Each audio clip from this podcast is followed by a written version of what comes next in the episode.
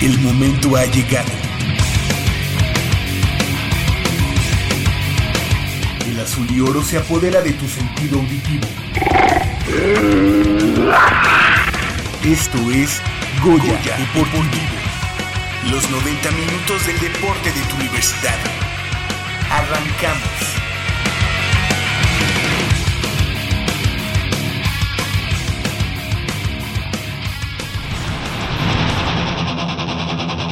Quedaron definidas las sedes para la Olimpiada Nacional 2017. Puma se mete a la guarida de León en busca de su segundo triunfo del Clausura 2017. Y en el fútbol americano, la intermedia de Puma CU afina detalles para la temporada 2017.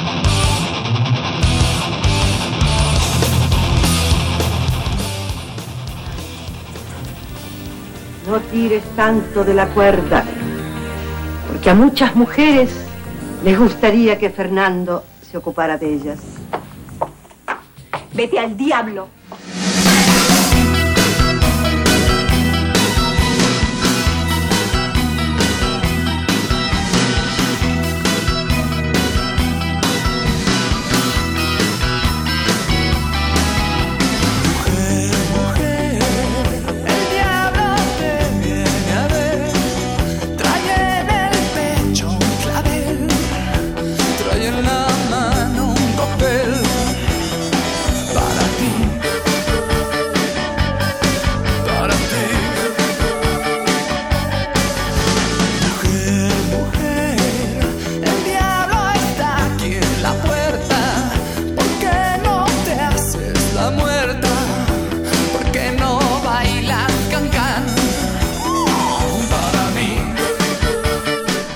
Las 8 de la mañana con 2 minutos y con la música de Fobia de los años 90, eh, pues estamos entrando de lleno a una emisión más de Goya Deportivo, esta correspondiente al sábado 21 de enero de este año 2016. Eh, Patito, podríamos eh, poner nuevamente esa entrada que viene precisamente de una de las de una película este de blanco y negro aquí en México.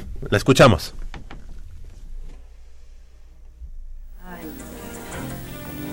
No tires tanto de la cuerda, porque a muchas mujeres les gustaría que Fernando se ocupara de ellas. Vete al diablo.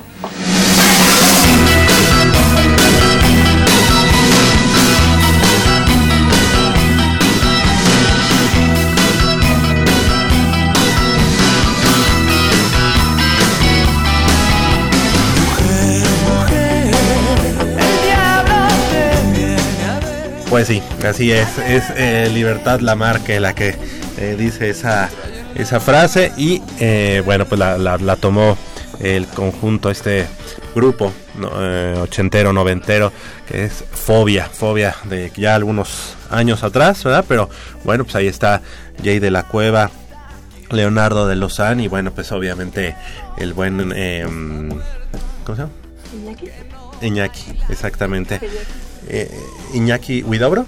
No, no, no es, no es Iñaki, es eh, otro de los hermanos, pero son de la familia Huidobro, eh, que también tiene un hermano en, la, agrupación de Molotov, exactamente. Así que bueno, pues ya lo que nos truje Chencha del otro lado del micrófono, Crescencio Suárez en la operación de los controles técnicos, así como Armando Islas Valderas en la producción. Solamente quisimos recordar un poquito más de aquellos años de los 80s y 90s con el grupo Fobia. Estamos transmitiendo a través del 860 de amplitud modulada desde esta nuestra casa Radio Universidad Nacional en Adolfo Prieto número 133 en la colonia del Valle. Yo soy Javier Chávez Posadas y les agradezco que estén con nosotros en estos 90 minutos de deporte universitario, deporte de la máxima casa de estudios. De este lado del micrófono me da mucho gusto eh, saludar y presentar a mi compañera y amiga Michelle Ramírez Corral. ¿Cómo estás? Muy buenos días, Mich. Si preguntan por mí, ¿qué voy a decir? ¿Qué voy a inventar? Pues, muy buenos días a todos nuestro auditorio. La verdad estoy muy contenta con esa rola, me hicieron la mañana. Eh, muy contenta de estar aquí con mucha información de, de los atletas universitarios, del deporte universitario. Tenemos un poco de atletismo, un poco de fútbol americano, un poco de fútbol soccer. Entonces no se despeguen. Claro que sí. Así es que bueno que nos regalaste unos unos cuantos este palabras de esa de esa buena rola de fobia y pues, pues, con el gusto de, de escucharte eh, Mitch que además hay que decirlo toda la preparación que tiene Mitch no solamente es en comunicación sino también ha estado en eh, estudios de actuación eh, profesional y obviamente el canto y el baile pues también son de sus de sus eh, estuches de monerías, habilidades, sí. ¿verdad? Así es que cuando quieran, ya saben. Claro que sí. Y también le damos la bienvenida a nuestro compañero y amigo Leopoldo García de León Polito. Muy buenos días. ¿Cómo Buenos días? Javis. Bien, ¿y tú? Bien, también. Buenos días. Buenos Aquí días. corriendo. Sí, sí, Todo con- bien, todo bien, Javier. Con mucha información. Muchísima este, información. El próximo... mm, No, no es el próximo. Del próximo domingo... Más bien, de mañana en 15 días, más fácil.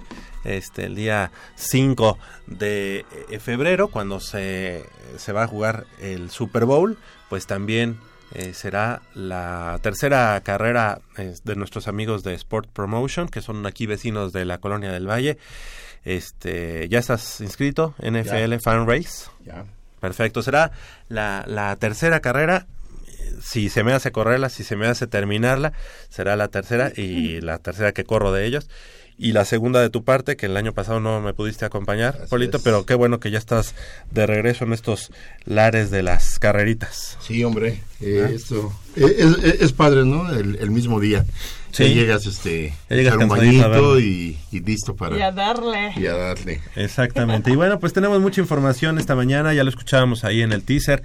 Tenemos eh, una entrevista con, con Rafael Bañales, quien se, se colocó en el primer lugar en el Nacional de Campo Traviesa. Estaremos platicando con él al respecto y también estará con nosotros aquí en el, en el estudio de Goya Deportivo.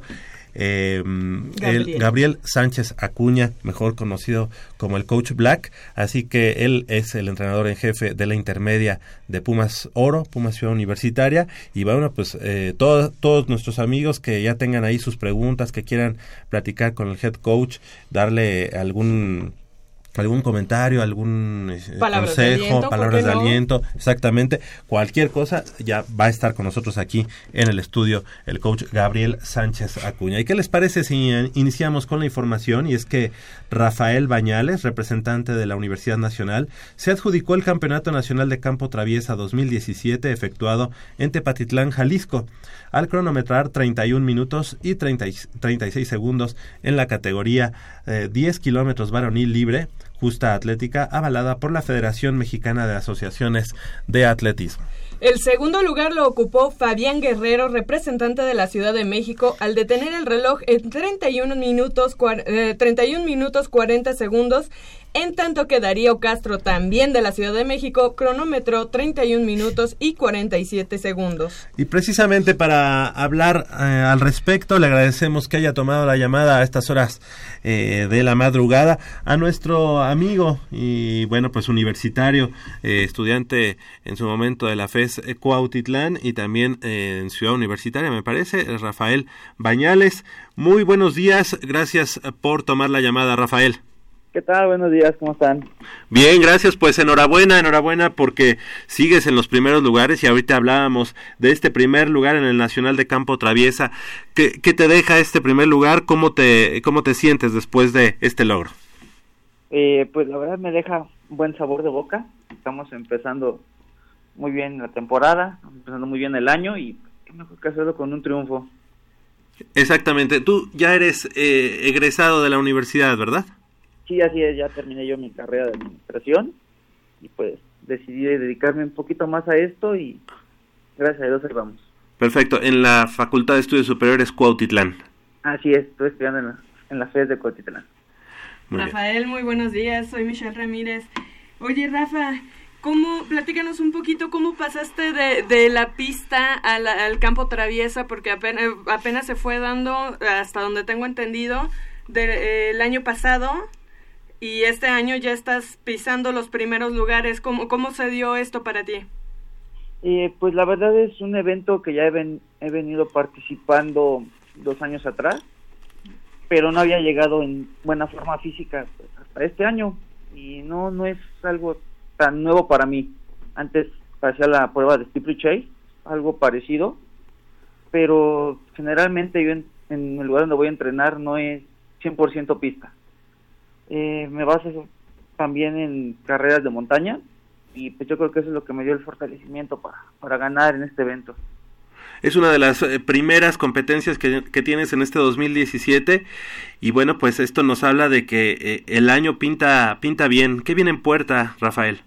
¿Qué viene en puerta? De hecho, a raíz de este evento fui seleccionado para representar a México en la Copa Nacac de 10 kilómetros el día 26 de febrero en la ciudad de San José, Puerto Rico. Es Cor- la próxima competencia importante que tengo. Correcto, ¿y cuáles serían las expectativas de cara a, a- a esa competición? Bueno, pues es una competencia, pues la verdad muy complicada, muy difícil. Voy a tener que variar un poquito en mis entrenamientos. La competencia es en pista, 10 kilómetros, una, un poco, bueno, muy, muy este, distinta a lo que es el campo traviesa, pero yo lo tomo como preparación precisamente para el Panamericano, que es la que en verdad me interesa.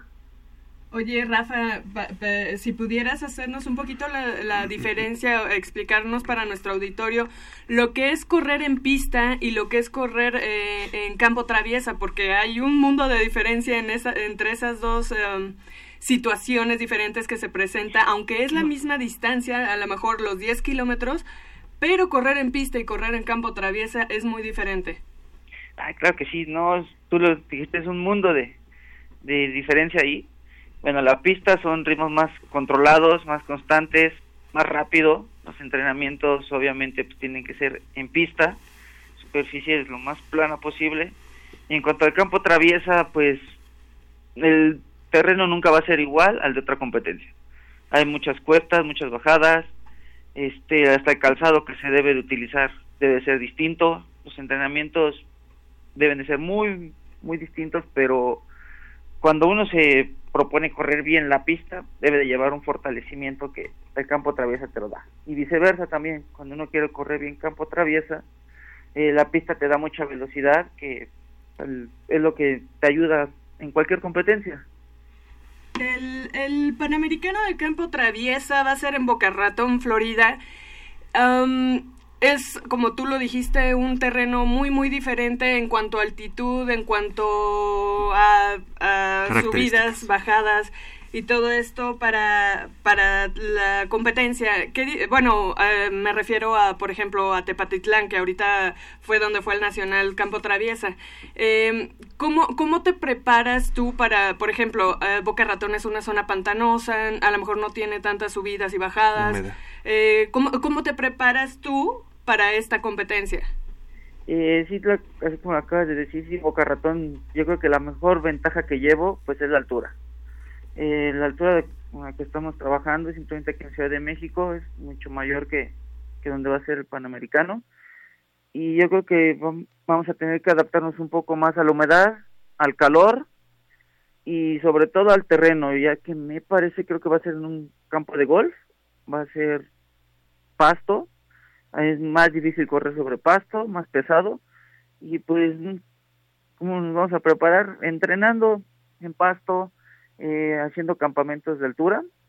Ten- creo que tengo planeado uno dentro de 15 días en el Nevado de Toluca y pues echarle ganas, es la mejor preparación.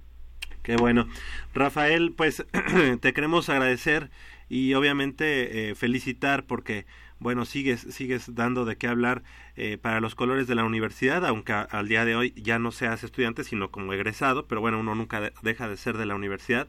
Y bueno, pues eh, eh, además eh, invitarte para que en las próximas emisiones de Goya Deportivo y pues ya con, con tu pase, ojalá eh, en mano a el Panamericano de Campo Traviesa, que como decía Mitch, será en Boca Ratón, Florida, se llevará a cabo el 4 de marzo, pues puedas eh, platicar con nosotros aquí en Goya Deportivo.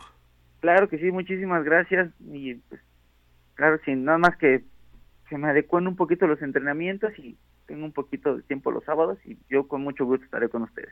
Eh, Claro que sí, si no, bueno, pues de la misma manera de vía telefónica lo hacemos para no interrumpir tus, tus entrenamientos y si lo consideras mejor, también al regresar de Boca Ratón, porque nosotros confiamos en que estés por allá, como tú consideres, el chiste es que, que, que des lo mejor y que te vaya muy bien. Claro que sí, muchísimas gracias y pues qué mejor que regresar con una medalla para México y para la UNAM. Seguro, seguro así va a ser. Muchas gracias Rafael Bañales, eh, campeón nacional de eh, Campo Traviesa 2010 2017. Gracias a ustedes. Gracias, hasta luego. Pues sí, empezando el año y pues empezando con, Fuerte. con la fuerte y con el pie derecho, ¿no? Pero, aquí este, cabe señalar, él ya tiene su pase al, al campeon- campeonato panamericano. O sea, no... no Ah, ok. no es, es que eh, como de- me, me comentó... El NACAC. Pero Ajá. el NACAC es, es una competencia Antes. de pista. Ah. Entonces, este, eh, el nacional que fue en Jalisco... hace- es lo que le dio el pase ya. eh, Fue lo que le dio su boleto a, a Panamericano. Yo, yo lo que observo es que tendrá que trabajar muy fuerte, te voy a decir por qué. Porque eh, hay un estadounidense, Joseph Gray, que participó Sí. en esta carrera en la que Rafael Bañales eh, eh, este, se adjudica el campeonato nacional, pero eh, este muchacho, Joseph Gray, por ser extranjero, este, participa como invitado. Entonces eh, llegó seis décimas, de centésimas o se- seis décimas de segundo más este más rápido que este Rafael y eso habla de que es un, compe- un competidor de, de, de- de peligro. Y ahora que van a- a- al Panamericano, yo no dudaría ni tantito que ese sea el, el contrincante a vencer. ¿eh? Es, va, a estar- va- va a ser muy cerrada la competencia con este, con este Sí, muchacho. Y, y digo, Y, y van a ser en los terrenos de- Joseph. así es. Sin embargo, eh, yo confío mucho en el trabajo que pueda traer Rafael porque él, te- él va a traer trabajo de altura. No sé cómo se esté pre- preparando Joseph, a lo mejor también, no lo sabemos, pero eso a los atletas de fondo les sirve mucho para cuando llegan a... Sí, claro. Porque van a estar corriendo casi a nivel del mar. Sí, Orlando. Entonces, este, ya cuando se presentan a la, a la competencia, también tiene que ver mucho pues, el, el terreno, cómo lo sepan enfrentar ya en la Claro. competencia. Eso, ese Y también es, es, es algo, es una característica Es- bien complicada. sí. Porque la, la humedad que hay y el calor que hay en, en Boca Ratón, además de, como ya lo decía, que va a ser en un campo de golf, es tremendo. Tra- Este, cuando tú corres en plano, no te cansas, no te desgastas tanto como cuando corres en, en pasto. Sí, no, no, no, O y sea- el pasto sí pesa, Ah, pesa. Que, que, el- que fíjate, eh, el cierre con este muchacho fue, fue muy interesante en, en- en esta competencia. Entonces, eh, a final de cuentas, es un re- el resultado excelente. Eso le da confianza. Se ve que trae una gran preparación este Rafael. Y no dudamos ni tantito que se pudiera llevar este la competición en el Panamericano. Va a estar bueno, ver, va a estar falta bueno. ver eh, los demás países, ¿no? Porque ahorita eh, más tenemos como referencia al, al norteamericano, ¿no? Falta ver ver. los demás países qué, qué tipo de corredores traen. Sí, sí. Tú y yo que ya tuvimos oportunidad de correr en campo traviesa, es precioso, montaña. pero qué duro es. Sí. Tremendo. Es, es sí. precioso. Y yo prefiero una carrera de campo traviesa que una carrera este, plana. Sí, ¿eh? plana. Mil veces. Y Pero- este, y no, nos Pero tocó no se corre igual, definitivamente. Sí, no, no, no, Nos tocó correrla dos veces. Dos veces. Dos veces campo traviesa en este la Marquesa Ajá. eh, y es ¿En el subida valle de qué se el llamaba? Valle del Conejo, no, no, Vaya, no del silencio, ¿no? del, de- ¿Del silencio? ¿No? No. Ya estoy inventando. o llegábamos dormidos y ya regresábamos despiertos porque eran... No, bro, pero además este la subida a la montaña es No, algo es que Salvaje, salvaje, salvaje. Pero qué tal la bajada? No, no, Además Pero- cuidándote de las piedritas, ¿no? Y de Sin los, embargo, este, es lo más peligroso siempre la las bajada. bajadas, sí. sí, que ni qué platicar. Pero sobre todo, eh, a mí lo que me impresiona son los paisajes, los lugares, o sea, no. el recorrido es una cosa excepcional, la verdad. Sí, es como la... Pero además no te imaginas, bueno, obviamente eh, tú vas a la marquesa a, otras cosas y cuando entras y empiezas a subir la montaña y ya que estás en la montaña ves cosas que, que normalmente o que no verías cuando No, estás abajo. no. Y ves eh, riachuelos, arroyos, Los, este... los riachuelos que nos tocó no, cruzar, no. in- Y cuando empiezas a bajar y, y- y ves toda la... Pues sí, la, la serranía que hay en esa zona es increíble, ¿no? Seguro, es como también la... Ay, se me fue la, la... Cuando vas en... Bueno, a mí me ha tocado cubrir un poquito de ciclismo de ruta. Pf, unos paisajes impresionantes, Impresionante. impresionantes. Sí, sí. Eh, Y eso es lo padre que también te da el deporte. Y mucha gente, díjole, no, no lo ve. O sea, no ni, si, ni se lo imagina, ¿sabes? Sí, exacto. son, son cosas que la vida te regala cuando estás en estos ambientes deportivos. Así es, ¿te Sí. acuerdas, Mitch, cuando fuimos a la eh, a la bicicleta de montaña, Javier? Ah, Oh, donde me fueron a claro, donde me fui a sacrificar, ¿no? ¿Se acuerdan? Qué locura, ¿no? lugar? No, y qué, No, qué, lugar, qué lugar. Qué lugar tan hermoso. ¿Recuerdas dónde era? En el Ajusco, En en el- parque... De los Venados, ¿no? Este de no, este, San Andrés... Totolapan. Totolapan, me parece, sí. Totolapa. No, una cosa O Totol- divina. Totoltepec. Pa- Totolapan. No, Totoltepec está del otro lado, es por la carretera libre a Cuernavaca. Acuerdo. Y ese es por la Picacho Ajusco. Pero es San Nicolás, ¿no? San Nicolás Totolapan. Sí, exacto. San Nicolás. Mm, creo que sí. Bueno, era un lugar que yo jamás Increíble. hubiera creído increíble. que existe tan cerca de aquí de, del sur de la ciudad. Sí. Impresionante, Sí, un lugar bellísimo, paradisiaco, porque las fotos que sacamos fueron increíbles. Sí, eso muy Y ahí padre. Javier nos hizo favor de representar a Goya Deportivo. Deportivo, claro. Dignamente. Bueno, eso dignamente lo ponemos entre paréntesis. Porque además todos llevan sus este sus, bicicletas pues muy profesionales y la mía todavía traía este la, la canasta del huevo, ¿no? La del pan, Y, y- y sus dos rueditas de al lado. Ah. Eh, pero No. bueno, nos divertimos, eso fue lo, lo increíble. 8 de la mañana con 21 minutos, hacemos una breve pausa aquí en Goya Deportivo y regresamos con mucha más información del mundo deportivo de la Universidad Nacional.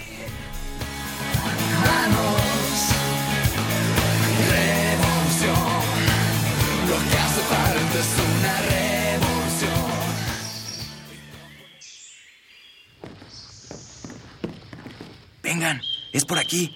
Con cuidado para no despertarla. Pero si ya son las ocho. Shh. A las tres arrancan, muchachos. Rífate, Pedrito. Con esta tiene que caer.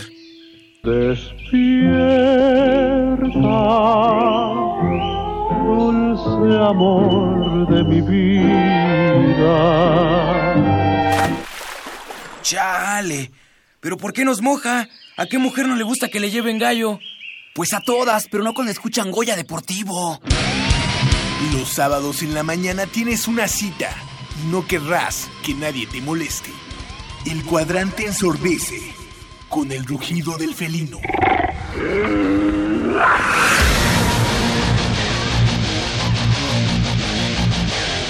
El deporte también se practica con los oídos. Goya Deportivo. Escúchanos todos los sábados de 8 a 9.30 de la mañana por el 860 de AM. Goya Deportivo, la voz del deporte universitario.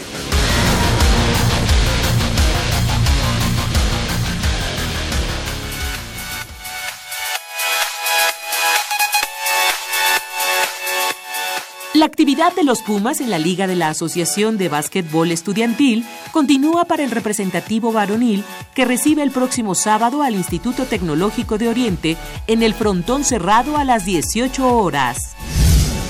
En cuanto a la Liga Nacional de Voleibol, el equipo femenil será anfitrión de las cafetaleras de Orizaba en jornada doble los días 28 y 29 de enero en el frontón cerrado a las 18 y 12 horas respectivamente.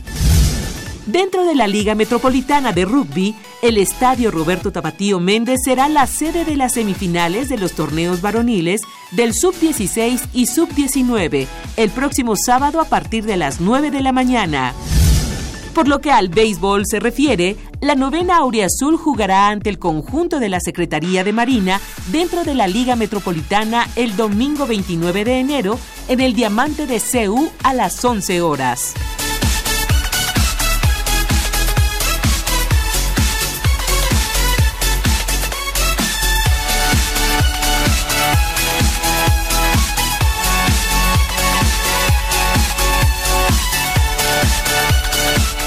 8 de la mañana con 24 minutos. Estamos de regreso aquí en Goya Deportivo. Y bueno, pues eh, seguimos con la información deportiva de nuestra máxima casa de estudios.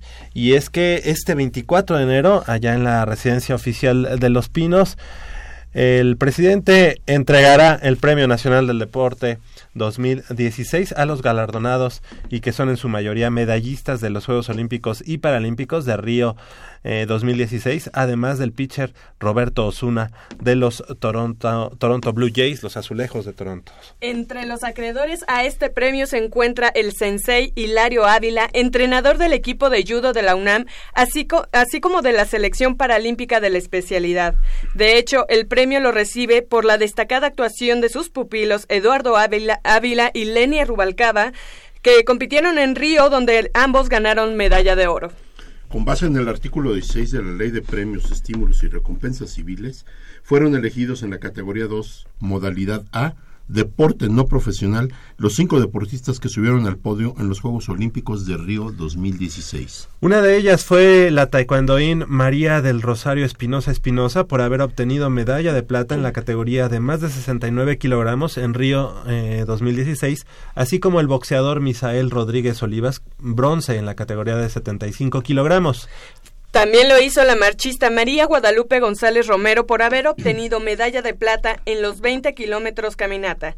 El clavadista Germán Sánchez Sánchez por la plata en plataforma individual a 10 metros y el pentatleta Ismael Hernández Uscanga por el bronce en bueno, valga el, el pleonasmo, el pentatlón moderno. En la modalidad B, deporte profesional, fue elegido el beisbolista de los Azulejos de Toronto, José Roberto Osuna Quintero, y en categoría 2, por el fomento, la protección e impulso de la práctica de los deportes, ganó el empresario Carlos Manuel de la Luz Bremer Gutiérrez.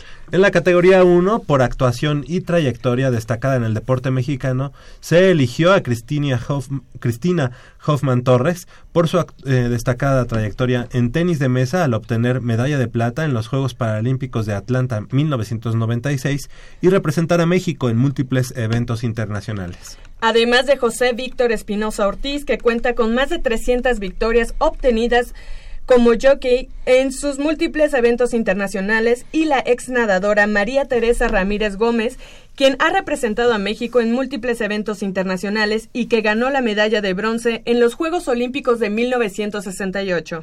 Respecto al deporte paralímpico, los ganadores fueron Edgar Cesario Navarro Sánchez por la plata en el atletismo en 400 metros y bronce en 100 metros de los Juegos Paralímpicos de Río 2016. Además de Luis Alberto Cepeda Félix por la plata en lanzamiento de jabalina en Río 2016, así como Rebeca Valenzuela Álvarez, bronce en lanzamiento de jabalina, y Lenia Fabiola Rubalcaba Álvarez por el oro en judo en la categoría hasta 70 kilogramos. Como juez árbitro quedó Nubia Elizabeth Segundo Flores por su desempeño en Taekwondo en los Juegos Olímpicos de Río 2016. Pues así las cosas, felicidades a todos los eh, galardonados que el próximo día 25 estarán allá en Los Pinos recibiendo el Premio Nacional del Deporte. Qué bueno y qué bueno que están por ahí estos Pumas, como es el profesor, como decías, el, el sensei Hilario Ávila y el mismo Eduardo Ávila. Sí, caray, qué emoción es que, que, la universidad esté ahí presente. Ya el año pasado me parece que no estuvimos presente, pero el anterior... Eh, no, fue en el 2012 que tuvimos la presencia de Gustavo Sánchez Martínez y de la juez... juez... Ay, se me fue el, su nombre. ¿Quién? De gimnasia. Ah, ¿Te acuerdas de la juez de gimnasia que estuvo... Naomi, ¿qué? Campbell, ah, no. No, eh, no este, Naomi. Ahorita nos sopla el productor. Naomi Valenzo Aoki. Ah, sí, Naomi Valenzo Aoki.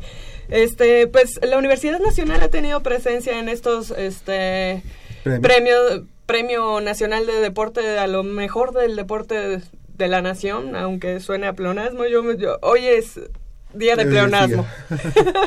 Entonces, este, estoy, bueno, yo eh, en, lo, en lo particular me estoy muy orgullosa de toda esta gente que ha podido llegar a eso a esos niveles sí porque no es fácil no y a pesar de muchas cosas no como lo sabemos. pues mira empezando porque el deporte está muy politizado. A esa, eh, para esos premios eh, hay mucha hay muchas, para mí desde mi punto de vista, muy, muchas irre- irregularidades y luego no se premia realmente a quien destaca. Pero eh, es por eso todavía más meritorio que gente de la UNAM este, alcance esos, eh, esos objetivos y a la vez esos premios. Y es de distinguir que re- eh, realzan todavía el nombre más de la universidad, ¿no? Se sabe que en la UNAM se trabaja bien y eso que hay bastantes carencias luego. En, Sí, en exactamente. cosas, Y qué bueno que, que tocan el tema porque eh, durante la semana eh, la misma Mitch nos hizo llegar por ahí un comunicado y nos extraña, pero bueno, pues eh, eh, vamos a, conocer un poco de la es- postura que tuvo la que universidad. Es muy importante, ¿eh? Sí. Que la gente lo sepa. La, la ponencia que tuvo la UNAM y, y la postura que tuvo la UNAM en este deporte federado, con- donde la UNAM también es una entidad deportiva. Y bueno, adelante. Junto con el POLI, Instituto Politécnico Nacional, el Instituto Mexicano del Seguro Social. Eh, pues sí, eh, nos hizo el favor el compañero Alejandro Peña, un periodista de Jalisco, eh, de mandarnos información sobre la, eh, pues lo que fue la reunión del SINADE. Eh, donde pues se reúnen eh, todos los representantes de las am, asociaciones deportivas de los estados para pues ver cómo va a estar el sistema nacional de competencias durante el año, qué competencias van a haber, qué competencias no van a haber y shalala, ¿no? Entonces, eh, así a grandes rasgos llegaron a la conclusión de que los deportes de conjunto quedan fuera de la Olimpiada Nacional y que este hay algunos deportes que son individuales que también se sa- eh, que también quedaron fuera como es- lo es la charrería, el boliche y no recuerdo qué otro. El ajedrez. El ajedrez, sí. El ajedrez sí. Yo la primera pregunta que te haría es la siguiente, y a nuestro público, este, eh, para que lo sepan y, y lo, lo entiendan, ¿de cuántos deportes estamos hablando que se, que se, que se compone la Olimpiada Nacional? ¿De cuántos deportes en, en total, aproximadamente? Eh, me parece que son como Cuarenta y tanto, ¿no? Sí, 45, 46. Ajá, más o menos. Si quitamos los juegos de conjunto, y en este caso, este, como la, la charrería, este, el ajedrez, eh, ¿de cuántos deportes estamos hablando que, que, que va a Se quedan alrededor de 21. La competición. Ah, mira, se excluyen ajedrez, boliche, charrería y golf. Así es. Ahora, ¿qué tan perjudicial es para la para los atletas que año tras año Bueno, eh, aquí lo que voy es, ¿por qué? O sea, si quitan estos deportes, ¿es para dar otra cosa a esos deportes? ¿Qué va a Eh, suceder? ¿Qué, pues, qué va a pasar con ellos? híjole, la continuidad de estos deportes porque Sí, es, no, y es la un iniciación, proceso. porque también quitaron ca- categorías. Se excluyen los deportes de ju- conjunto y se eliminaron cate- las categorías de 11-12 años, las cuales solo estarán consideradas hasta la etapa regional. Entonces, pues yo creo que eso obedece más a términos económicos que a otra índole. Pero, pero, ok, obedece a, a cuestiones económicas. Aquí lo que me llama la atención es que quien propone la desaparición de esos deportes, lastimosamente para nosotros, es la Universidad Nacional. Según el, el- Y todos lo la aceptan. información de sí. Y todos lo aceptan. Claro. Pues, pues estuvo un poquito la, la situación en... ah, es- eso va por votos. Votos. Y la, eh, sí ganó la mayoría de los votos, pero no por mucho. O sea, sí hubo quien no quiso. O sea, no fue una decisión unánime. A pues. ver, a ver, eh, eh, yo lo que quiero entender es esto, Mitch. El atleta tiene un proceso anual con miras, eh, eh, durante cuatro años con miras a los Juegos Olímpicos, ¿ok?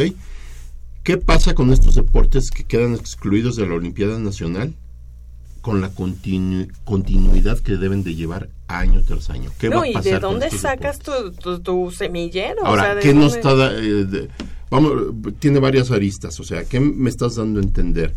Que el día de mañana puede ser que a Juegos Olímpicos las delegaciones, en este caso lo que nos interesa es nuestra delegación mexicana, pueda reducir el número de, de- de participantes por cuestiones económicas? ¿Es de lo que estamos hablando? Híjole. ¿O por cuestión de preparación? ¿O por cuestión de qué? Pues a lo mejor es una pegada a la otra, porque a lo mejor dices, no, bueno, pues es que nadie llegó, pero ¿por qué no llegaron? Porque no hubo ese proceso, ¿no? No Claro, sé, no claro, sé, no es sé. que es- que se puede prestar para muchas, para que pienses muchas cosas. Eh, Porque no hay nada claro. Yo quisiera saber el fondo, bajo qué criterio deciden eliminar todos estos deportes. No lo sabría yo. Por eso te lo pregunto, no sé si ustedes tengan alguna fuente o hay alguna explicación, que la debe haber, porque si por algo se propuso eso, debe haber un, un, un porqué, debe haber un argumento en el que se diga, se tiene que hacer esto por esto, por esto, por esto, por esto. O sea, no creo que sea porque diga la universidad a mí me perjudica por mi presupuesto y el poli diga a mí también. No creo, no creo que sea por eso. Yo también creo que deben haber unas razones realmente de peso para que esto... Porque si se trata de una cuestión económica, entonces estamos hablando de que de- debería de haber una especie, o debe de haber una especie de solidaridad, porque se vienen tiempos este, muy malos económicamente hablando, se vienen situaciones muy difíciles para el país, y entonces no solamente estaríamos a- hablando Con de... lo sucedido Ajá. ayer. No, y deja tú con suceder en sí, el mismo país eh, ha dado tumbos año tras año en eh, este terrible sexenio que hemos que, estamos tenemos atravesando. del que nos eh, antecedió igual, o sea, todo es consecuencia de años atrás y ahora es una situación que el país ya es eh, no puede sostener. Entonces, no sé si todo esto sea el resultado de tantas eh, Yo creo que lo idóneo, y bueno, aquí la tarea es del productor, en, al- en su momento tener aquí pues al responsable del deporte eh, competitivo, que sería en este caso Max. el ajá, eh, Max Aguilar, que es eh, responsable en la universidad y que nos explique cuál, cuál fue la situación o por qué la UNAM es la que lleva esta propuesta que se nos hace un poquito compli- compleja, o sea, compleja por, por, las, por las repercusiones que va a tener. Y si en su lugar, entonces, eh, el voleibol, el básquetbol, el fútbol, así. Todos Hockey, esos- rugby, fútbol. O sea, van a Van a tener, un, bache. Ah, no, no, no, es que No, se van supone que van a tener sus, sus campeonatos nacionales, pero por federación. Ajá. O sea, las Pero eso federaciones... siempre los tenía, ¿no? Sí, sí, este, no, no. pero por categorías no. O sea, tenían la libre, eh, nada más. Entonces- pero ahora lo van a tener que hacer por categorías. Eso que implica, bueno, eh, eh, yo lo, lo, lo conecto un poco con aquello de que CONADE pues está buscando que las federaciones hagan sus propios, ajá, se hagan responsables de sus propios Sí, deportes. es- Y además de que también están buscando, pues, em, le están buscando, así como el, presidente de la Federación Mexicana de Atletismo, que respondan por todos sanear, los... las, eh, sanear la- las economías por Ajá. medio de ese sistema. Pues Sí, no sé, no sé. O sea, pero de que tiene que ver, tiene que ver. Algo ahí anda eh, Sí, está, está raro. conectado. si van a tener sus competiciones eh, de forma individual, digamos que el argumento es válido, a final de cuentas, porque aquí lo que interesa es la continuidad. Se necesita seguir compitiendo y se necesitan seguir preparando a los muchachos. No los puedes dejar sin una competencia tan importante como la Pero Olimpiada las federaciones no creo que tengan la capacidad para poder hacer eso con todos, todas sus categorías. Bueno, pues es que por eso lo hacen. O sea, por eso lo Exactamente. hacen. Es que si entramos, Nos obligan a- Exactamente. Exacto. Si entramos a, cu- a otra cuestión que, digo, no somos expertos, quiere decir que a lo mejor sería más fácil controlar los gastos de una federación sabiendo que tiene una competición en especial en tales fechas y no involucrarla en la Olimpiada Nacional. Entonces, probablemente sí podría ser, quiero suponer, me imagino, ma- controlar mejor en qué se gasta el dinero en el deporte. Y ahí sí se vería si realmente está justificado o no. Pues sí, porque habían federaciones en que realmente estaban así como este, esperando la, la Olimpiada Nacional para que entonces ahí hubiera fogueo de todas las categorías, de todos los equipos, de todos los exponentes de ese deporte y ellos no gastaban, eh, gastaban mínimo. O sea, Ajá, porque el estado donde se van a donde se van a Les daban el No, final de- hospedaje, les daban la cuentas, alimentación. también cada federación eh, le tiene que dar seguimiento a sus eventos internacionales y no solo con la Olimpiada Nacional. No, por eso, pero el presupuesto que tenía cada federación servía en, en ocasiones para llevar, digamos, al consentido, no, no necesariamente al mejor atleta Bueno, de sí. cierto deporte, a llevarse sí. a otros lados. Entonces, vamos a esperar, vamos, digo, esta es una ponencia que nos deja así como que con muchas dudas. pero Pero muchísimas, que nos Sí. digan. Muchísimas dudas, porque sabemos que se suspenden, pero no sabemos los argumentos. Y, y qué va a pasar con Y a eso? lo mejor son unos argumentos muy de, de mucho peso, porque si se llevó a votación y la votación fue cerrada, es porque, eh, por un lado, hay quien no justifica esta decisión y, hay- y hay quien eh, tomó, eh, Sí, en vez de que los que los a bandera el suspender este tipo de actividades. En, ahora el que va a gastar es la federación de cada deporte y no el estado. Así es. Entonces, eso es Porque el Estado ya te delegó un, un- un un presupuesto. Bueno, entre las conclusiones que hubieron sobre esta reunión del SINAD está la eliminación de las pruebas mixtas de las disciplinas que no forman parte del ciclo olímpico, Los estados sedes serán Nuevo León, Ciudad de México, en tanto que Guerrero recibirá natación y clavados y la creación de eventos específicos para los deportes que dejarán de ser parte de la Olimpiada Nacional 2017. Entonces, bueno, ahí eh, también podemos vislumbrar un poquito cómo estará manejándose, porque también existen pues, en el Sistema Nacional de Competencias los juegos populares, los juegos autóctonos, todo eso. ¿Cómo lo van a manejar todo eso? Claro. Porque son deportes también que pues quedan exentos de, de la participación en la Olimpiada Nacional.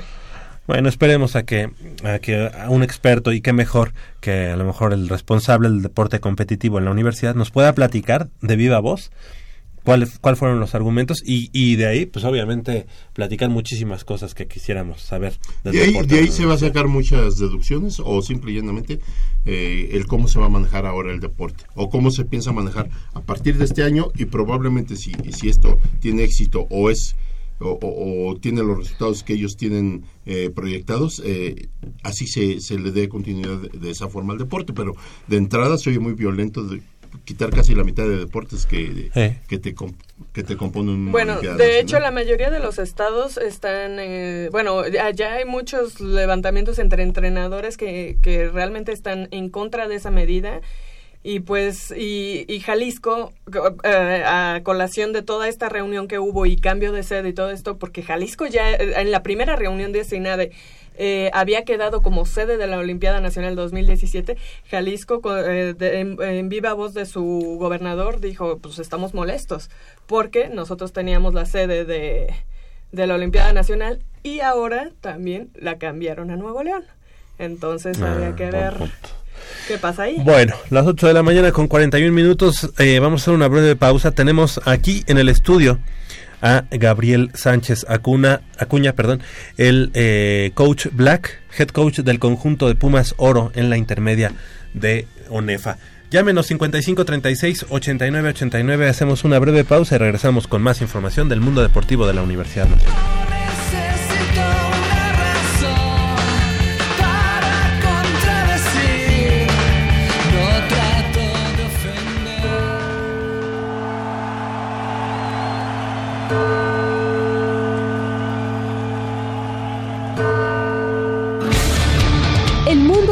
Emparrillado auriazul simbra en la yarda 860. Nunca escucharás el choque de los cascos más cerca que nunca. Voces autorizadas que lanzan la información exacta y oportuna de nuestros equipos felinos. La patada de Kiko advierte el inicio y el ovoide vuela por los aires. Gol Deportivo. Orgullosamente Puma.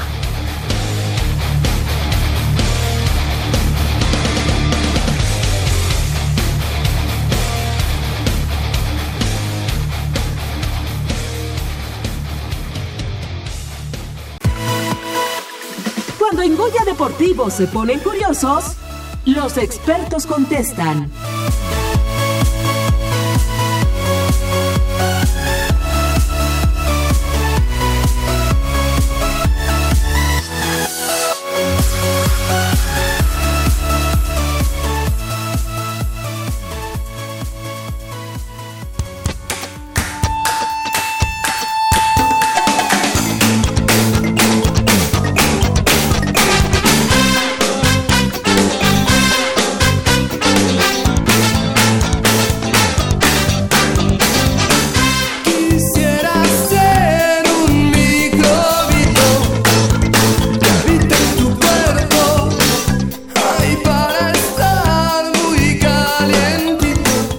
Las 8 de la mañana con 43 minutos estamos de regreso aquí en Goya Deportivo y bueno pues los invitamos a que nos llamen al 55 36 89 89. El día de hoy, esta mañana tenemos, eh, estamos de plácemes porque tenemos al head coach del conjunto de Pumas Oro en la intermedia 2017 de ONEFA. Es el coach, eh, coach Black, el coach Gabriel Sánchez Acuna, Acuña. Muy buenos días, ¿cómo estás coach? Hola, ¿qué tal? ¿Cómo están? Buen día. aquí. Buenos días, coach. gracias por la invitación. Al contrario, gracias por, por asistir aquí a Goya Deportivo y bueno, pues eh, preguntarte, preguntarte, yo creo que lo, obligado, ¿cómo va esta intermedia de cara a la inminente temporada que iniciará eh, mediados de marzo, si no mal recuerdo? Este, bien, bien, vamos bien, estamos trabajando con todavía en la en el proceso de, selección de, de jugadores. Eh, te comentaba fuera del aire que es una categoría pues complicada por, por el calendario. O sea, empezamos en la última semana de febrero, es el primer juego. Uh -huh. Y pues se nos atraviesa diciembre. Eh, las juveniles AA pues normalmente van terminando a final de año y, y, y meterlos luego luego a, a, trabajar después de una temporada eh, es, es pesado y, y, no es lo recomendable físicamente entonces eh, y también pues dependemos mucho del calendario de la UNAM. Este año entramos un poquito más tarde a comparación del año pasado. Entonces, exactamente iniciando la próxima semana, estamos a cinco semanas del primer juego. Pero bueno, al final este pues ya lo tenemos contemplado y solo solo no te da el tiempo que te gustaría como entrenador de poder observar a todos los jugadores, pero al final eh, vamos a estar listos. Ok, ¿y qué tal el material que, que ha llegado? Los jugadores, eh, la, hay que decirlo, eh, tanto la Liga Mayor como la Intermedia, como que se ha saneado esa situación de que todos los jugadores van eh, terminando esos ciclos, esos procesos de infantil pasan a juvenil, de juvenil pasan a intermedia, y como que ha sido muy sano eso. Sin embargo, Pumas siempre es un atractivo y bueno, hay jugadores que vienen de otras organizaciones. En este caso, ¿cómo, cómo lo has visto? Eh, bueno, pues finalmente nosotros trabajamos para Liga Mayor. O sea, al final ese, ese es el objetivo principal en, nuestra organización. Es decir, eh, nosotros eh, dependemos mucho de, de, lo que necesitamos en Liga Mayor lo que los espacios que van dejando, los que tenemos que cubrir. Y eso muchas veces afecta a las categorías de abajo, principalmente la intermedia. Es decir, eh, nosotros tratamos de que el proceso de los muchachos, es decir, si yo pierdo o si yo voy a perder un corner este año, no me espero en intermedia para subirlo hasta el otro año porque va a estar novato normalmente si yo ya estoy este, calculando, no estamos, calculando que vamos a, a, tener dos vacantes en los profundos, pues tratamos de que eso se cubran desde dos años antes. Eh, ¿Y eso a qué se refiere? Pues que yo podría tener jugadores todavía que el año pasado subimos a Liga Mayor que tienen la edad para intermedia pero finalmente pues preferimos que estén en Liga Mayor, que coman, que jalen con Liga Mayor, que se metan en ese ritmo de trabajo para que cuando nosotros tengamos ese que suplir, ellos ya estén listos para jugar Liga Mayor. Okay. Entonces eso obviamente afecta directamente a la categoría. Normalmente eh, eh, perdemos un, un, promedio de 6, 7 jugadores que podrían todavía jugar intermedia, pero en general eh, eh, siempre nuestro semillero principal es el CCH Sur. Entonces normalmente nos nutrimos del CCH Sur, eh, un promedio de 15 veteranos. Y pues fíjate que de otros equipos eh, sí han estado llegando, pero pues eh, no, no, no, no, con, con, con, como quisiéramos, uh -huh. hay que decirlo así. Eh, no sé, a lo mejor hay, hay algunos factores ahí que, que, que no, en cuanto a, no eh, a, preparación o en cuanto a espíritu ah no pues eh, tal vez eh, el, el, los Pumas es un equipo difícil. O sea coachar y jugar en, en CEU y, y alrededor de, de, eso este pues tienen que ver muchas cosas. Eh, nuestro nuestro programa de juveniles en, en preparatorias se ha debilitado. En vez de fortalecerlo me acabo de enterar creo que acaban de desaparecer a los cachorros de la prepa 2 y eso eso nos afecta bastante eso en vez de que de que sea algo que nos beneficie nos ayude eh, tener pocos equipos en, en, en las preparatorias eh, pues afecta directamente al equipo de Pumas Claro, seguro. Oh, oh, coach, buenos días. Este, eh, yo te preguntaría, uh, yo sé que ustedes tienen mucho trabajo. Tú, por ejemplo, estás encargado de la intermedia.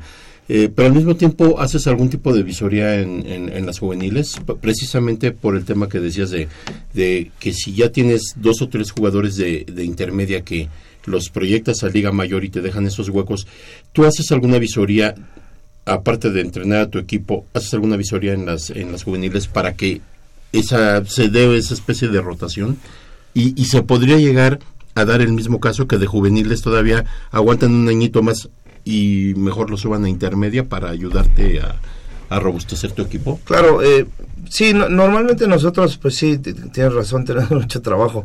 Digo, Yo estamos en Liga Mayor, ahorita tenemos infantil a las 9 de la mañana. Digo, a- al final es una organización grande y pues tenemos que atenderla.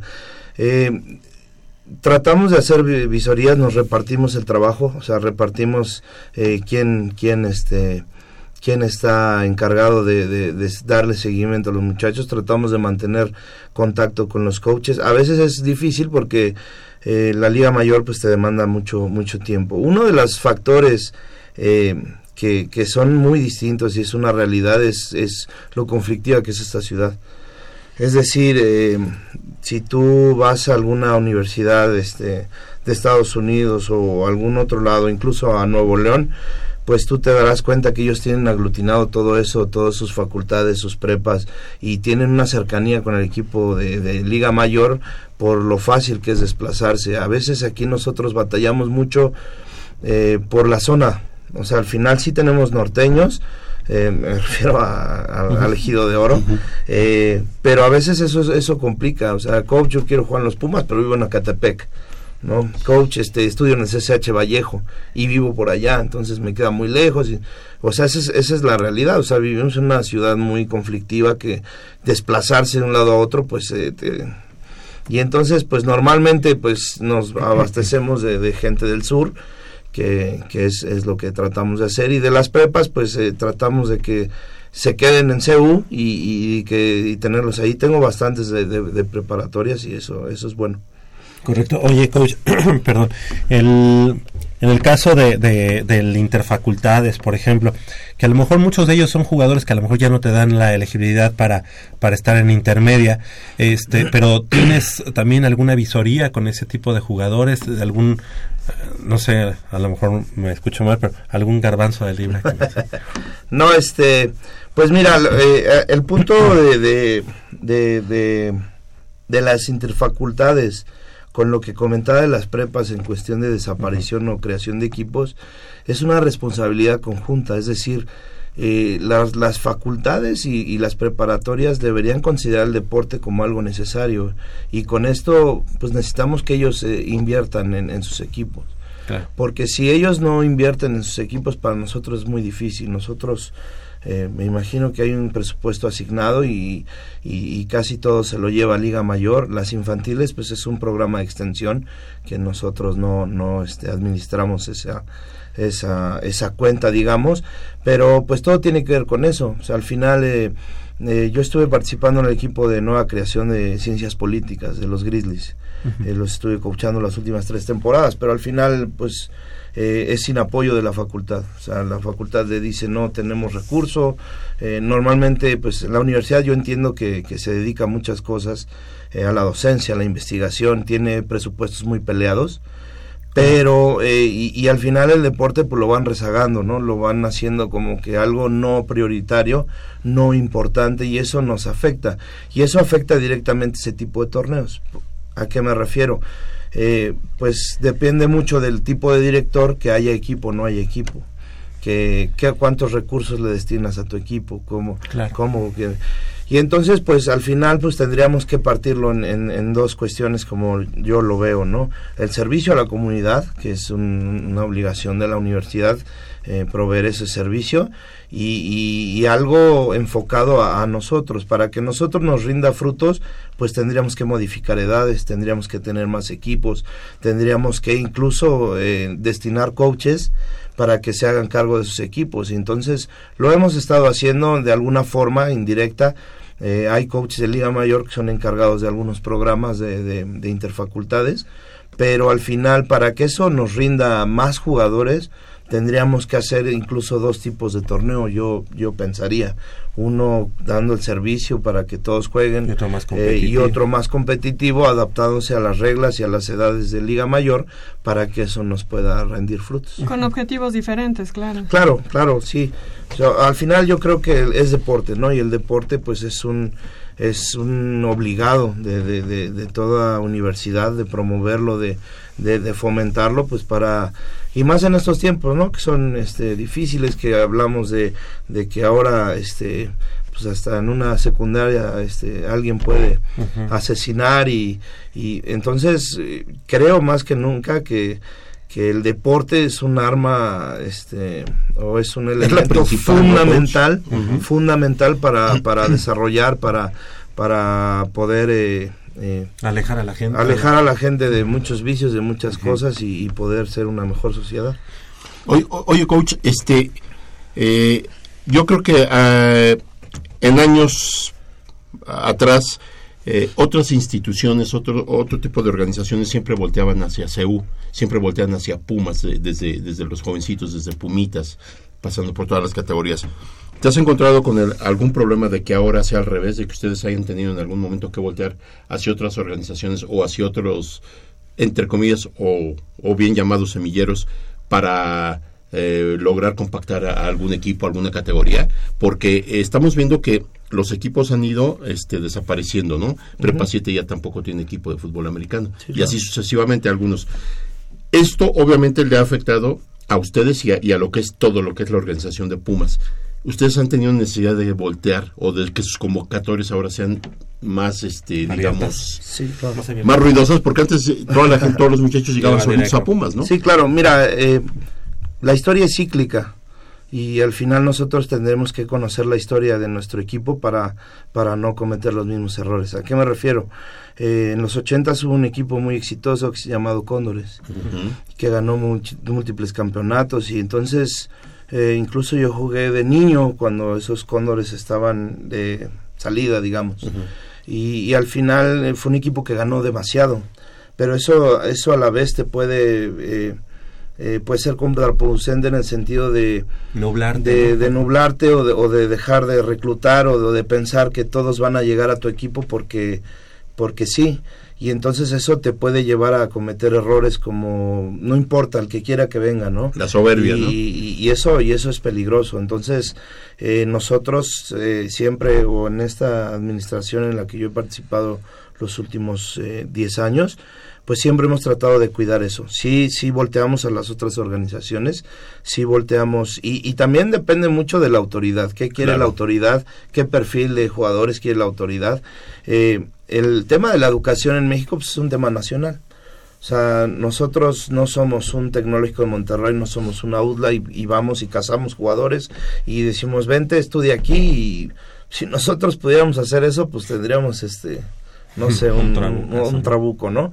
Eh, sin embargo, pues tratamos de que nosotros, eh, para nosotros es al contrario, ¿no? A lo mejor trato de captar a estudiantes y trato de que nuestra, hemos tratado de que nuestra, nuestra matrícula aumente, porque esa es la, la instrucción desde el, el, rector Narro pero al final eh, la educación es un tema nacional, es decir, es un problema nacional, no es una cuestión de yo no quiero estudiar en la UNAM cuánta, cuánta gente aplica. Creo que el, para el, el, pasado examen se quedaron 10% de todos los aplicantes, ¿no? y, y, es una cuestión no de si eres burro o no, sino que es, un, es un tema de demanda, ¿no? Entonces, tratamos de, ir por los jugadores, tratamos de ofrecerles siempre apoyados, porque así es la historia de nuestro equipo, de, pues de nuestra historia, nuestra tradición, nuestra mística, todas esas cosas y elementos que al jugador le pueden parecer atractivo, pero también tratando de cubrir esa parte académica que nos que nos ayuden, ¿no? Bueno, este, te ayudamos con asesorías, este, vamos a tratar de, de, de, implementar un curso para que,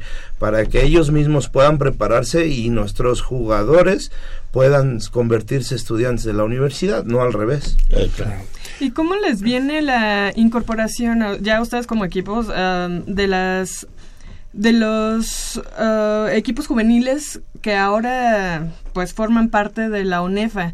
No como los aguiluchos, qué sé yo. Ahorita ya, eh, de alguna manera, pues se engrosa esa parte, pero ¿cómo les viene o cómo les afecta a ustedes directamente? No, no, no, no nos afecta, finalmente es fútbol. Y finalmente vivimos en un área que, que necesita eso, es lo que yo comentaba, ¿no? O sea, sería muy egoísta de nuestra parte pensar que entre menos equipos salimos beneficiados, pero no, al contrario, es, es, es una, o sea, qué bueno, qué bueno que haya más equipos, qué bueno que haya más opciones, porque pues somos una sociedad muy dispareja. O sea, o sea, somos de muchos contrastes, ¿no? Y las necesidades de cada persona, pues, son muy distintas, ¿no?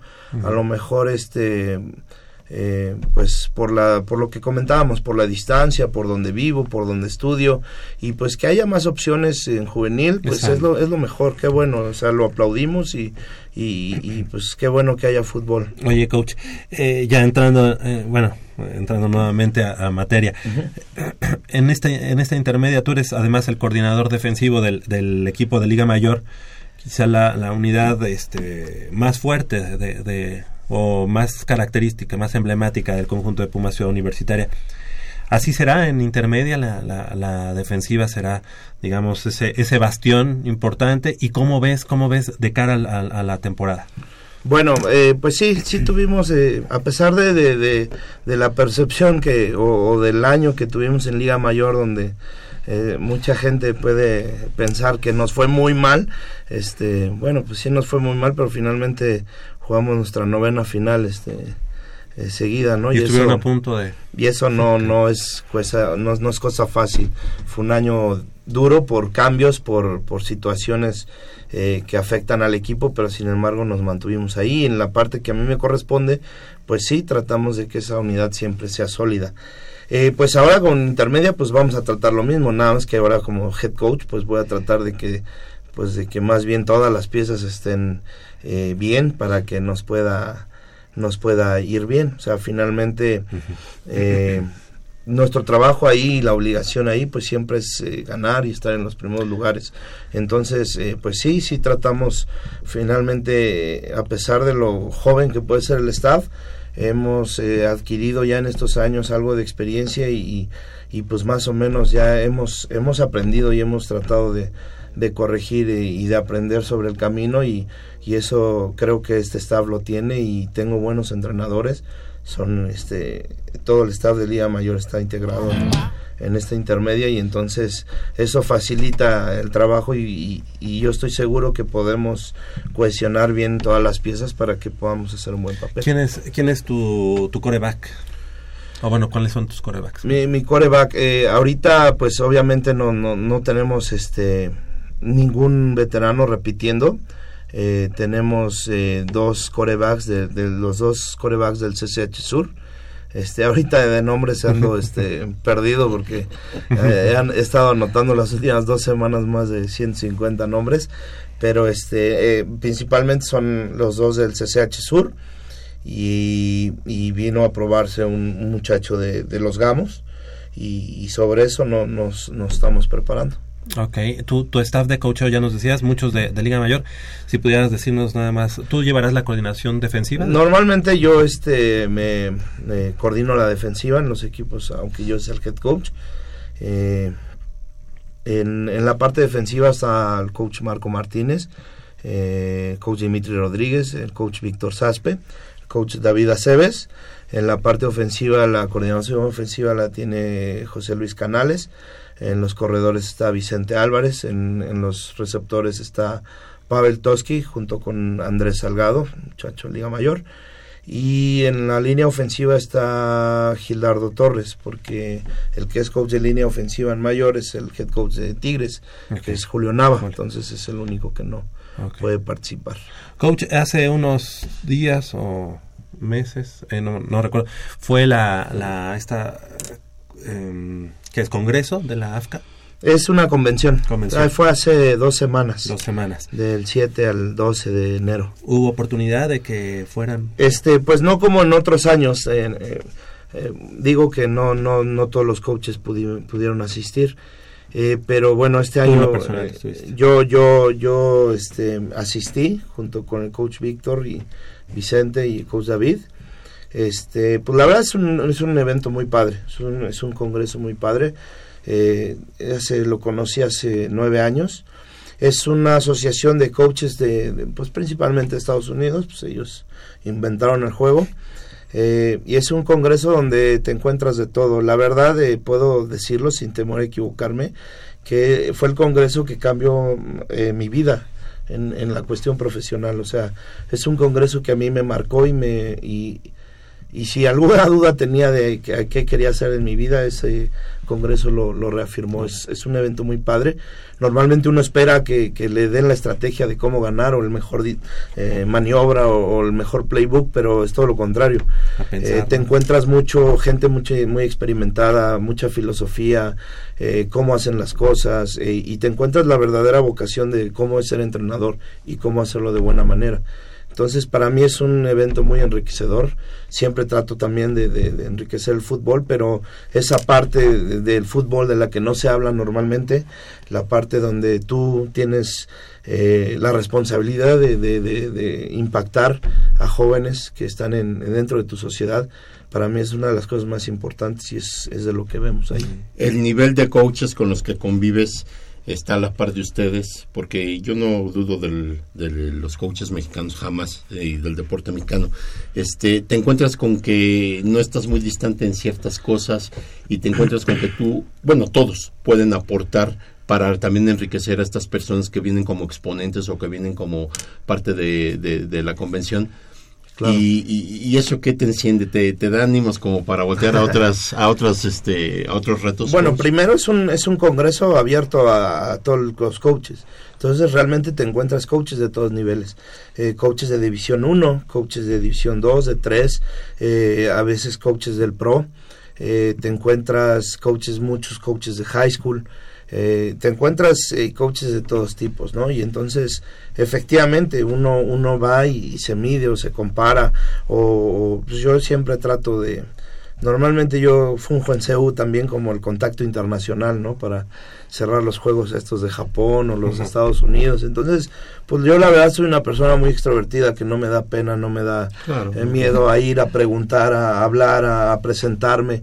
Y entonces eso, eso me ha abierto las puertas en, en, en, muchos lugares. He conocido grandes coaches y hemos intercambiado grandes ideas. Y ellos se quedan sorprendidos. A veces no sé si hasta en tono de broma, pero preguntan si, si de veras jugamos fútbol o jugamos soccer.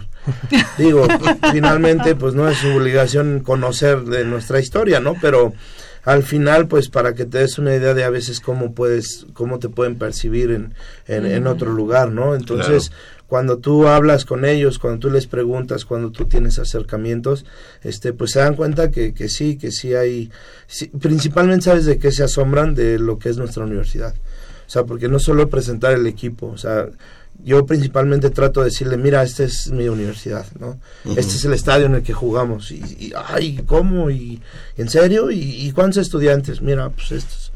Y entonces más bien no, no, no perciben, no dimensionan eso, esa parte de, de la grandeza que tiene la, la, UNAM. Y entonces pues eso de entrada ya les, les, les, les llama, les llama la atención, les impacta y entonces pues te empiezan a, a tomar un poco en serio. Y al final pues mira, compartir fútbol eh, no, no es tanto saber o no saber o, o, o a ver quién sabe más, simplemente es, creo que siempre hay, hay formas de hacerlo mejor y eso para mí pues es la, la, la, lo principal encontrar eh, no hay que tenerle miedo al conocimiento ni hay que ser arrogantes ni hay que ser soberbios ni pensar ni saber eh, ni pensar ni creer que ya lo sabemos todo claro. sino saber y, y, encontrar nuevas formas de hacer cosas porque uh -huh. eh, en verdad hay, hay, hay, hay otros lugares donde lo hacen distinto y eso no es bueno o malo simplemente es distinto entonces depende de uno eh, tratar de, de, tomar lo bueno, lo que uno cree que le va a servir a, a, a tu organización y a tu crecimiento personal. Coach, eh, finalmente, eh, eh, ¿qué podemos esperar del equipo de Pumas Oro en esta intermedia 2017? Pues lo que te comentaba hace rato, ¿no? Al final eh, eh, estamos en un equipo muy competitivo, estamos en un equipo que, que por default pues todo el mundo lo ve o lo tiene que ver en, el lugar desde hasta arriba y, pues no importando qué, ¿no? Y incluso si no estás hasta arriba, pues te, te, traen ahí este con todo, pero bueno, esa es la presión a la que estamos acostumbrados. Ese es el tipo de trabajo al que estamos acostumbrados y eso es lo que vamos a hacer.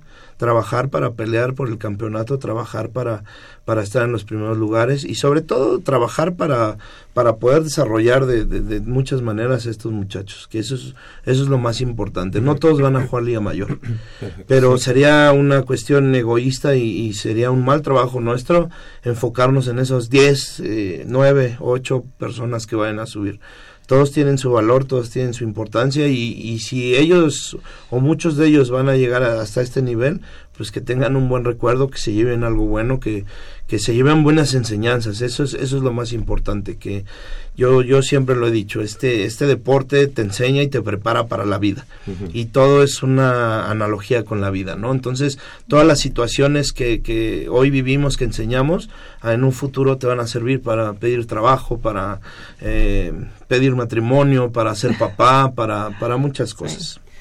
Coach, eh, ¿cuándo es el primer partido? El primer partido es el 24 de febrero en Toluca contra los Potros eh, de la UAM.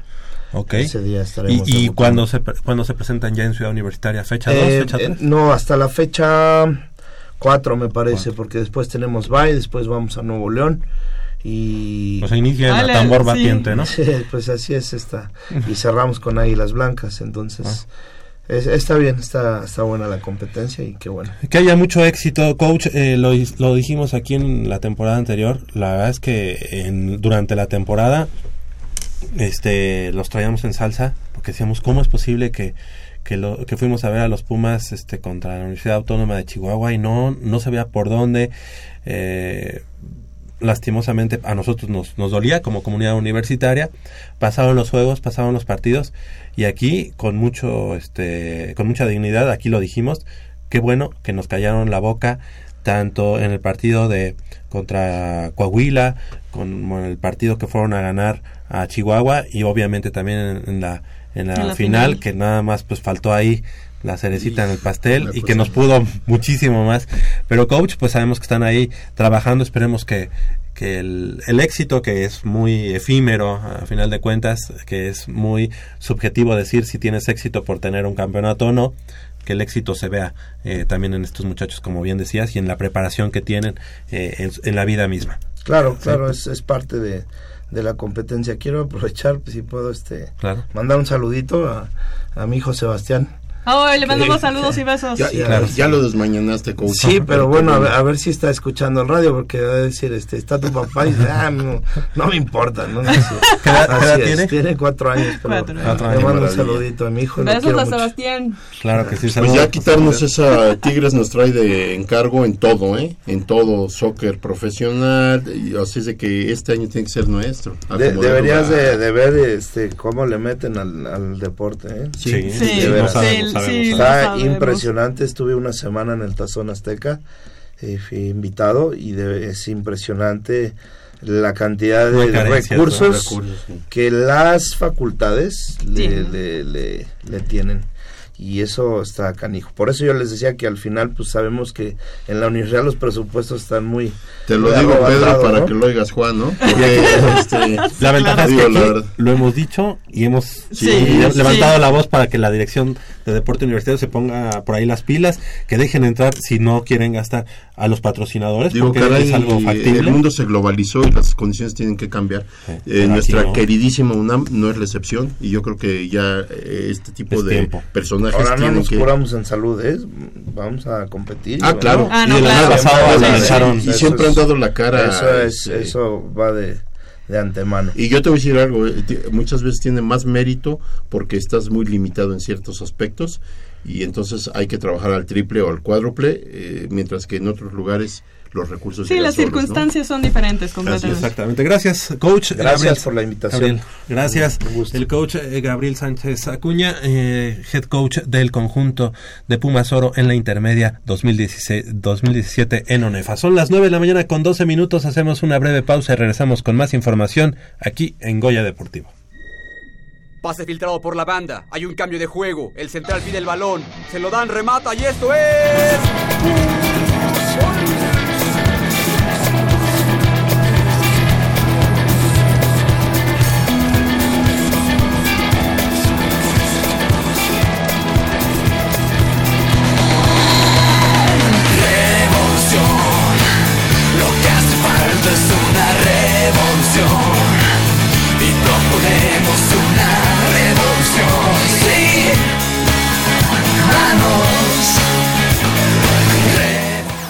Nos han enseñado desde pequeños que el león es el rey de la selva y por tanto el primero entre los felinos. Sin embargo, en la Liga MX, la realidad es otra. Históricamente el puma del Pedregal ha sido más efectivo que el león del Bajío.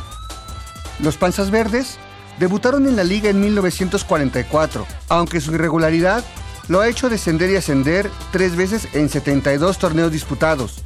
En tanto los Pumas, que aparecieron en primera división casi 20 años después, suman 77 torneos. Los Pumas tienen 1923 juegos disputados en fase regular y León muy cerca con 1915. Sin embargo, en liguillas la diferencia es mayor, con 153 de los universitarios por tan solo 66 de los Esmeraldas, gracias a las 36 fases finales que los auriazules han disputado, por tan solo 16 de su rival. A pesar de las diferencias entre ambas fieras, igual que en la selva, también hay algunas similitudes. Por ejemplo, ambos equipos han repetido títulos de manera consecutiva. El León tiene dos bicampeonatos y los Pumas uno. Ambos se han coronado invictos en liguilla, los del Bajío en una ocasión, mientras que los del Pedregal en dos. El marcador de 9-0 es más propio de otros deportes. Sin embargo, se ha dado dos veces en nuestra liga.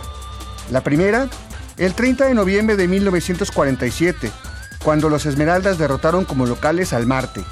Y la segunda, el 16 de mayo de 1976, cuando los Pumas hicieron lo propio ante los Tecos de la Autónoma de Guadalajara.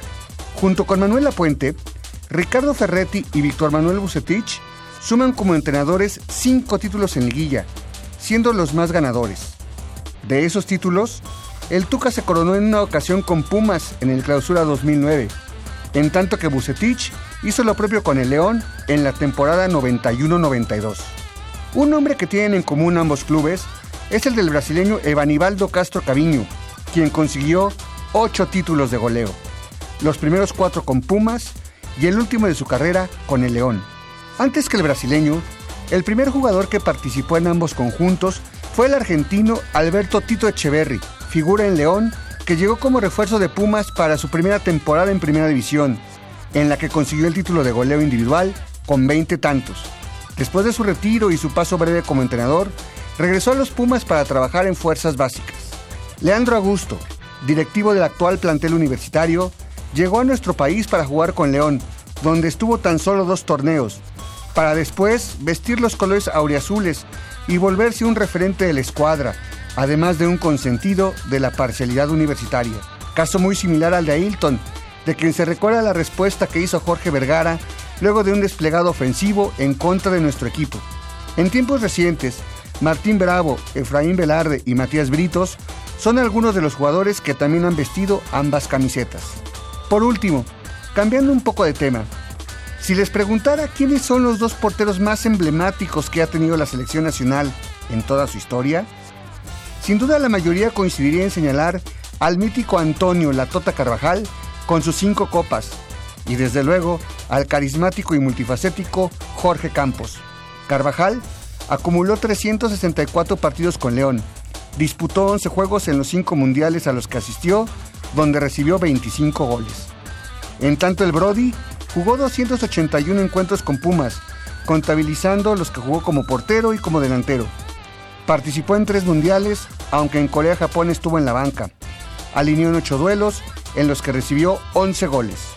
Esta noche sabremos en la cancha del Nou Camp si León es realmente el rey de la selva o si los Pumas de la universidad imponen su ley en la tierra donde la vida no vale nada. Para Goya Deportivo, Enrique Villarreal.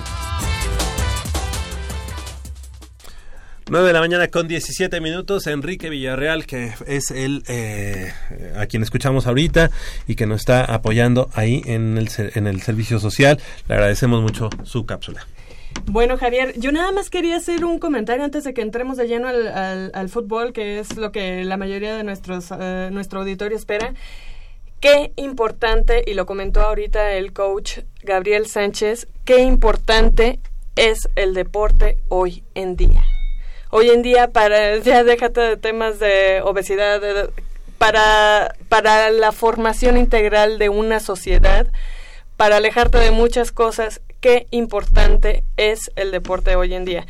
Um, perdón, quería expresarlo porque no vemos a lo mejor muchas veces esas aristas de todas esas aristas que tenemos en la sociedad y que muchas veces en nuestra propia universidad la hacen un lado. Nada más. Qué importante es el deporte hoy en día. Sí, no, no, no le dan el, el peso que, que, requiere y que requeriría. Y yo creo que la, la sociedad con, con deporte sería totalmente otra. Sí. Pero bueno, eh, hoy el equipo de los Pumas enfrentando a este los Panzas Verdes. Hoy eh, así es, un, un, encuentro por demás difícil. Vamos eh, a visitar, vamos ante un equipo que vuelve otra vez eh, hacer un equipo poderoso como es el León. Eh, se reforzó muy bien y ahorita Pumas presenta una irregularidad en estos dos primeros en estas dos primeras jornadas. El partido pasado, hagamos así rápido una síntesis, Pumas juega bastante mal. Es un juego eh, contra Cruz Azul que de milagro no perdimos. Hay que ser objetivos y hay que ser claros. No se pierde por circunstancias, por fallas del, del contrario, más que por, este, digamos, virtudes de nosotros. Si, seguimos eh, eh, sufriendo en la parte defensiva, eh, seguimos siendo un poco chatos a la hora de atacar. ya empieza a haber un poco más de profundidad con este nuevo jugador Nicolás Castillo que promete muchísimo. Yo creo que se va a meter entre los goleadores del torneo. Qué jugada, ¿no? La que es una jugada de veras la, la en cualquier fútbol del mundo porque es una es de veras una destreza y una limpieza y una todo una ahí nos mostró la técnica y todo lo que trae este muchacho la garra tiene mucho mucho mucha garra para jugar que tan es así que nos lo expulsaron se pasó de garra. Este, eh, pinta bien eh, tenemos un equipo limitado en cierta forma, porque ahora ya vueltas a la banca, Javier, y orgullosamente, porque eso a mí no me preocupa, me llena de orgullo, tenemos una banca llena de canteranos. Sí, puro. Llena de canteranos. Pumas terminó jugando con cinco este, no nacidos en México el partido contra Cruz Azul. Y eso habla muy bien de que ya este, se empieza la cantera a funcionar. El partido de hoy, ¿cómo lo veo? Lo vislumbro un partido muy, muy, muy duro, muy rápido. Este León es un equipo peligroso, más sin embargo Pumas, eh, eh, el primer, la primera jornada dio un excelente partido en Guadalajara, lastimosamente se pierde. En CU no se juega como en Guadalajara y se gana. Y se gana. Entonces, este, lo único que sí podríamos pensar es que el equipo viene de menos a más, eso lo sabemos muy bien ya hoy eh, viaja Britos con el equipo, va a la banca, no, no, no va de inicio y aquí eh, es donde tenemos que empezar a, pensar. Aquí, pues mira, no hay mucho que pensarle, tenemos dos opciones, o es Santiago Palacios o es Omar Islas, o se puede dar una sorpresa, que Brian Ravelo vaya de centro delantero y atrás de él jugar a Santiago Palacios. Santiago Palacios se desempeña mejor como media punta que como mismo centro delantero. Entonces, yo creo que tenemos que confiar en nuestra cantera. Yo creo que tenemos que empezar a confiar en lo que Francisco Palencia está eh, tratando de intentar hacer con el equipo y sobre todo este eh, ver a futuro a mediano plazo yo no lo veo a muy largo plazo a mediano plazo porque ya la cantera ya se hizo presente en la banca ya se hizo ya está presente dentro de la cancha y eso habla de que en Pumas ya se está trabajando como se trabajaba hace muchos años entonces, yo creo que la gente eh, está juzgando prematuramente. Yo veo algunas páginas en Facebook, insisto, que lejos de apoyar a la institución y al equipo, eh, semana tras semana le están tirando. No les parece cómo se gana, si se gana. Si perdemos, olvídate, se deshacen en, en, este, en críticas y en, en señalamientos y se dicen seguidores de Pumas. Y se dicen seguidores de Pumas. Entonces, yo creo que hay que tener eh, la justa dimensión de, de, lo que está pasando en el equipo. Es fecha 3, Javier. Yo confío en que Pumas le va a dar juego a León. León es un equipo, insisto yo, que juega abierto, deja jugar y eso a nosotros nos favorece. ¿Qué es lo que va a este, problema aquí? Yo creo que la dinámica de los dos equipos. Y obviamente, este Pumas tiene que ser eh, un equipo agresivo y a la vez estar bien, bien, bien coordinado para que en defensa no sigamos padeciendo en ciertos momentos de que nos apedreen el rancho. Ahorita decías eh, de la cantera y precisamente tenemos preparado algo, algo al respecto. Con la misión cumplida del primer triunfo en casa, Pumas ahora busca sus primeros tres puntos, pero ahora como visitante. En la fecha 3 de clausura 2017, los universitarios se enfrentan a León, rival que llega motivado tras silvanar dos triunfos en esta semana, y que ante su gente querrá demostrar que esos resultados no fueron casuales. Es por ello que Pablo Jaques advierte un duelo complicado. Creo que la clave es seguir el planteamiento del juego que, nos, nos da Paco, Y seguirlo paso a paso, estar bien posicionados y creo que con la actitud que, que hemos mostrado en estos dos juegos va, vamos a salir victoriosos. En esta semana estamos muy enfocados en trabajar, en trabajar esos detallitos que, que hay que pulir para lograr una victoria en, en, de visita en León. Y es que en el Apertura 2016, Pumas jugando fuera del Olímpico Universitario tuvo más pena que gloria. Apenas 8 puntos de 27 disputados. Pero hoy Javier Cortés quiere que todo sea diferente. Nos enfocamos en hacer este, una nueva historia en este torneo, que, que cambiar las cosas, hacer las cosas un poco mejor de, de visita, jugando así con intensidad, este, con mucha confianza y, y, todos apoyándonos, el equipo va a salir adelante de visita. Contra Cruz Azul fue el debut de Pablo Jaques, quien entró de cambio por Gerardo Alcoba, situación que el propio canterano espera que sea una constante para los jóvenes de fuerzas básicas. Estoy muy contento ¿no? con la oportunidad que, que me brinda Paco y la confianza que, me da él y el cuerpo técnico. Y creo que fue un debut muy, muy bonito con, con el estadio lleno en un partido importante contra, contra Cruz Azul. Claro, pues eso ya es este, el trabajo de nosotros los jugadores, es seguir correspondiendo a esa confianza que nos dé el, entrenador y seguir trabajando día a día con, con, mucho esfuerzo para, para que esas oportunidades sigan llegando. Nosotros mismos nos vamos a generar, no, no, no nos van a regalar. Y esa situación, señala Cortés, es muy benéfica para el Club Universidad. La verdad que es algo que, nos tiene también con mucha confianza, el, el arroparlos bien nosotros, el, el saber que, que, ellos también están sintiendo la, la playera de Pumas como uno. Este, es, algo, es algo muy padre porque mientras ve, vengan a sumar, vengan a ayudar al equipo para hacer muy buenas cosas, eso nos tiene muy, muy contentos a todos. Desde que la Fiera regresó a la primera división, ambas escuadras se han visto las caras en el Camp Nou en cuatro ocasiones, donde repartieron triunfos y donde el último duelo fue ganado por los del Pedregal con marcador de 3 a 1.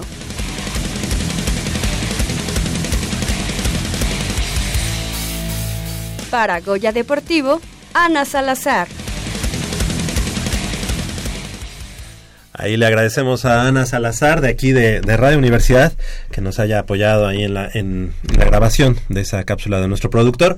Y bueno, ahorita hablábamos fuera del aire, qué bien se vio este nuevo chico, este chico canterano, Pablo Jaques. Sí, excelente, excelente Javier, este ah. es un muchacho que promete mucho, sobre todo eh, la posición que él va a desempeñar, que es la de defensa central, se necesita gente con estatura, gente con físico, pero sobre todo con talento para manejar el balón. Y este muchacho parece que ya tenía 10 años jugando porque lo vi tranquilo, sereno, este, bien ubicado, haciendo buenas coberturas y sobre todo eh, habla mucho en la cancha este muchacho. Mm. Grita mucho en cuanto a la ubicación de todos sus compañeros. Uh -huh. Eso me agrada porque va a ser un líder nato. Esa, esa actitud de los jóvenes o de alguno en particular es lo que luego los hace capitanes del equipo. Este muchacho a mí me, me, me, llena mucho el ojo y es el probable sustituto de Darío Verón. Verón. Ya le ganó la posición a José, a José Antonio García y a Luis Quintana, ya los rebasó. Por eso este, su debut. Eh, está co considerado ahorita eh, dentro de los sustitutos como el mejor, como el, que el mejor que tiene Pumas para, en caso de que Darío Verón en un año o en el tiempo que le quede de eh, vida Carrera. como futbolista, este, yo creo que es su digno sucesor. El muchacho se le ve muy ilusionado, de verdad es... Y muy eh, alto, ¿no? Es alto, es bastante alto, es este... ¿Como el emperador? Ah, yo creo que hasta más, ¿eh? más. Yo creo que hasta creo más. Que, Ay, pues entonces creo que sí un, un 87, un 86, algo así. Pero a mí lo que me gustó mucho fue su forma de juego, su técnica para manejar el balón, eh, el voltear siempre, el tener siempre la vista hacia enfrente, el estar volteando constantemente a ver a sus compañeros, yo lo estuve observando, fue a lo que me dediqué desde que entró, me agradó muchísimo y qué bueno.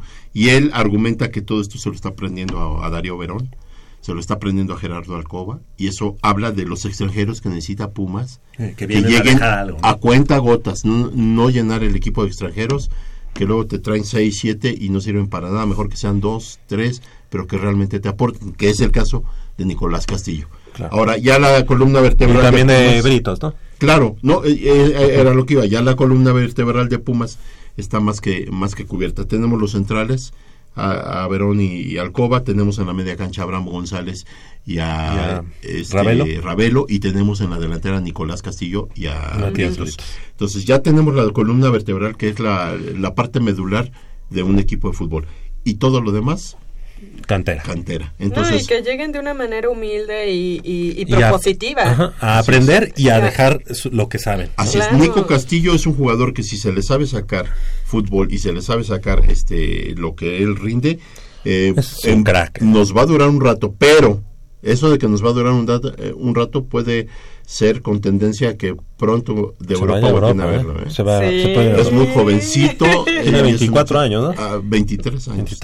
Entonces, juego para hoy con León, este Javier se va a imponer, yo creo que la media cancha. La media cancha va a ser muy importante. Son equipos que manejan muy bien la media cancha, son equipos este que muy dinámicos, pero sobre todo eh, me agrada la postura de un León que sabe que los partidos se ganan saliendo a jugar, deja jugar y Pumas también. Entonces, yo espero un partido muy, muy cerrado, muy emocionante.